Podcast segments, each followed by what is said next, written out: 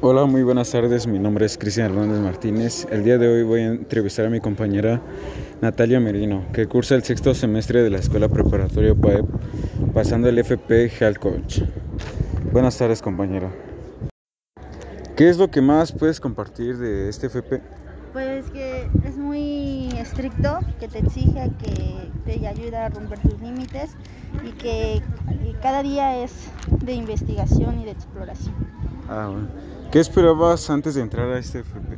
Pues siempre he tenido la misma expectativa, que iba a ser algo con mucha disciplina, algo de mucho entendimiento, de mucha este, capacidad y hasta ahora pues me doy cuenta que, que sí es eso. Eh, ¿Cuál fue el cambio que surgió en ti después de entrar a Coach? Pues que soy más responsable, porque pues en sí este FP te exige mucho y que siempre ahora busco conocer más. Eh, ¿Qué tipo de prácticas llevas en Health Coach?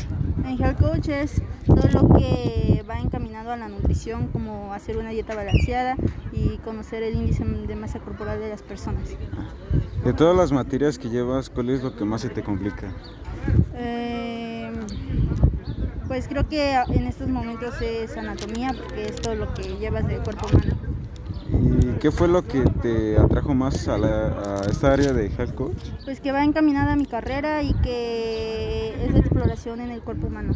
Ah, bueno, muchas gracias compañera por ayudarme a realizar este podcast y saber más sobre este tema. Entonces, de lo que nos comentó Natalia, eh, Health Coach, su rol principal es ayudar a las personas a incorporar hábitos para mejorar su salud y bienestar a largo plazo, al trabajar esencialmente sobre el estilo de vida. Hoy por hoy estamos acostumbrados a ir al médico cuando nos sentimos mal, sin embargo, el hecho de no estar enfermos no significa que estemos saludables y llenos de energía. A veces hasta nos parece normal convivir con cierto molestar como por ejemplo dolores de cabeza, estómago, cansancio. La clave de Health Coach es dar herramientas y acompañar a las personas en el proceso de aumentar su bienestar y felicidad. Y para esto se tiene en consideración tanto la alimentación como otros aspectos que impactan en nuestra salud.